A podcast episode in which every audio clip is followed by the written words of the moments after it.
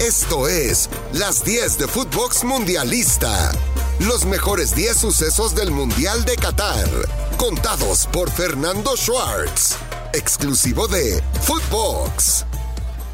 Hoy las 10 dedicadas a momentos de México en los mundiales. 1. ¡Qué gol! ¡Qué gol! El de Manuel Negrete contra Bulgaria en el Mundial de México 1986. El pase de Javier Aguirre y la chilena perfecta de Manuel Negrete para vulnerar la portería de Bulgaria en lo que es considerado uno, si no es que el mejor gol en la historia de los mundiales y que por lo pronto en la votación de la FIFA apareció de esta manera. La silueta de Negrete se hizo inmortal y es uno de los grandes momentos de México dentro de un mundial de fútbol. 2. Otro gran momento, sin duda alguna, es el gol de Jared Borghetti en contra de Italia en el Mundial de Corea-Japón 2002. Vaya plasticidad de Jared Borghetti para poder girar la cabeza dentro del área y colocar la pelota fuera del alcance italiano.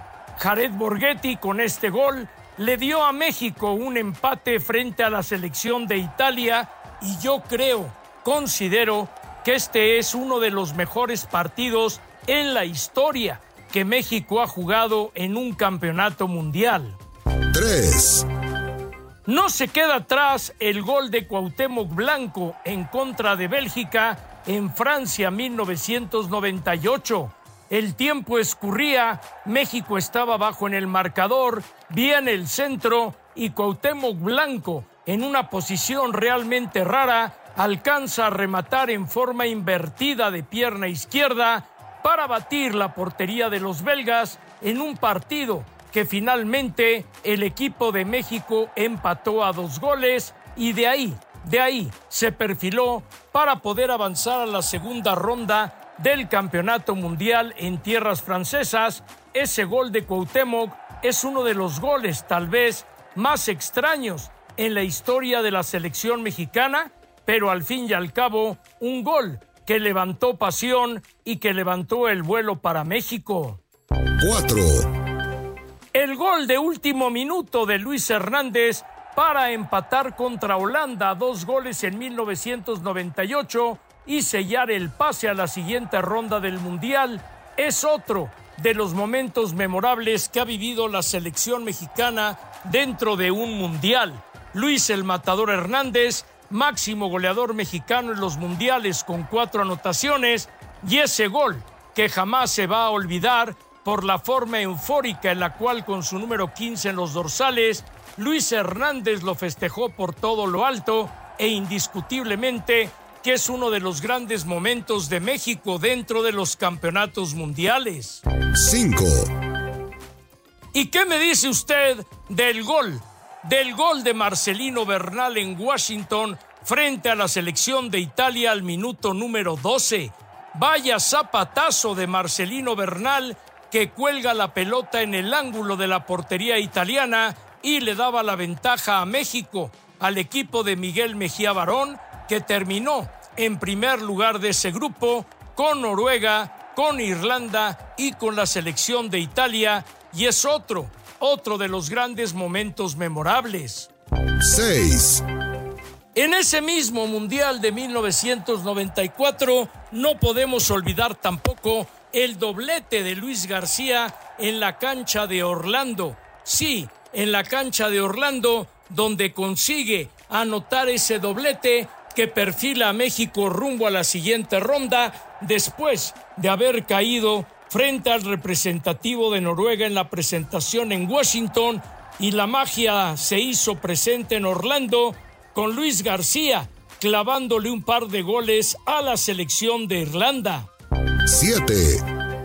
No es un gol espectacular, pero es un gol importante.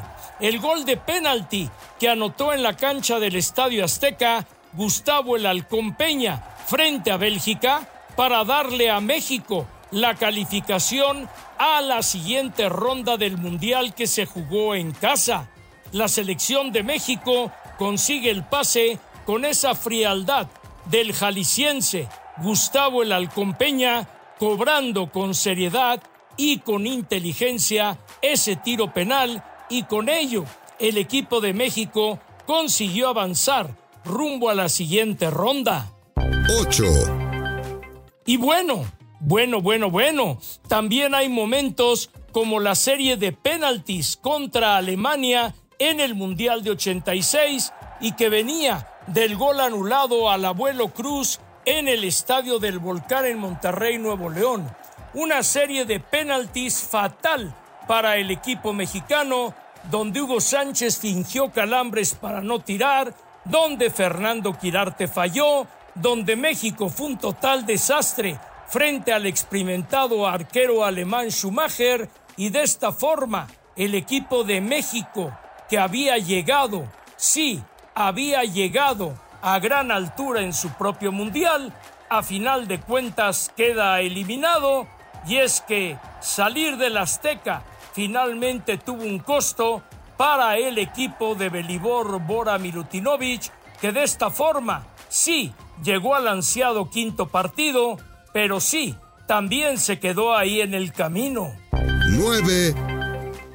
Y hablando de penales, después de empatar a uno con Bulgaria en Estados Unidos 1994, México queda eliminado en tiros penales, donde García Aspe, Jorge Rodríguez y compañía fallan en los tiros penales, donde Jorge Campos no pudo ser el gran salvador del conjunto mexicano y una vez más México en la ciudad de New Jersey se quedaba apeado después de hacer una gran primera ronda, un partido que definitivamente es de los más amargos que tiene México por la tonta expulsión de Luis García y el famoso cambio de Hugo Sánchez del cual ya hablaré más adelante en estas mismas 10 y tiempo agregado del 10.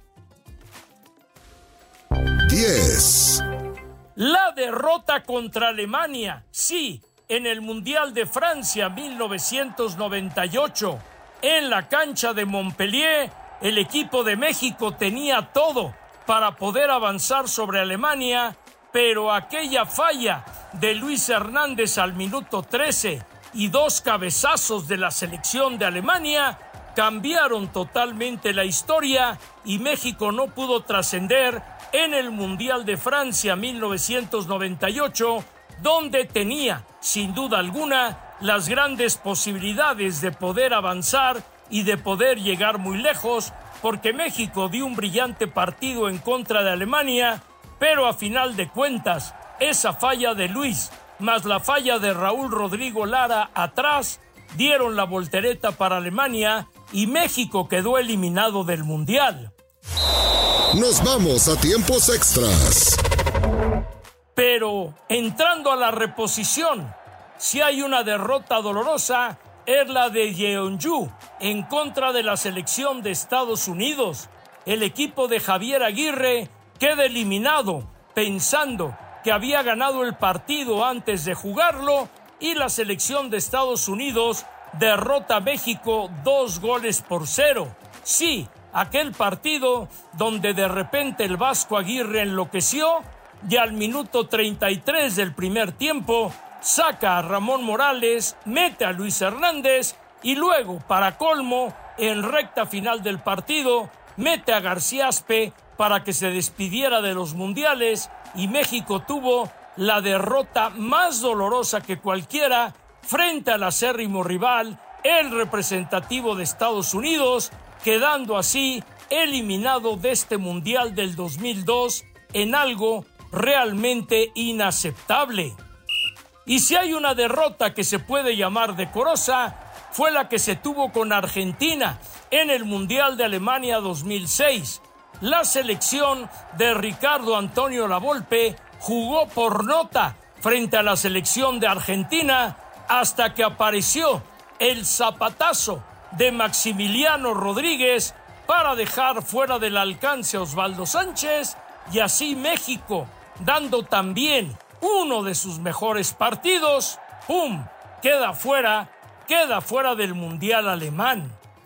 ¿Y qué me dice usted del mal encarado Aguirre previo al juego frente a Argentina en Sudáfrica 2010? ¿Qué me dice usted de haber puesto al Bofo Bautista? ¿Qué me dice de tantas cosas que pasaron en aquella derrota y México dejó el honor frente a la selección de Argentina? Un rubro de derrotas que duele con el no fue penal en la jugada de Rafa Márquez sobre Arjen Robben y la selección de Holanda que derrota a la selección de México en el Mundial de Brasil 2014 cuando Giovanni había tenido para México y el que no concreta perdona y vino el penal, el penal en una derrota dolorosa para México. Y México puso su propio destino en Rusia 2018 perdiendo con Suecia 3 por 0 y por ende enfrenta a Brasil en el famoso cuarto partido y no hubo absolutamente nada más que hacer porque el equipo de México de Juan Carlos Osorio, que traicionó su filosofía no rotando en el partido contra Suecia, queda eliminado frente a la selección de Brasil y de esta forma, pues hasta ahí quedó la actuación en Rusia 2018.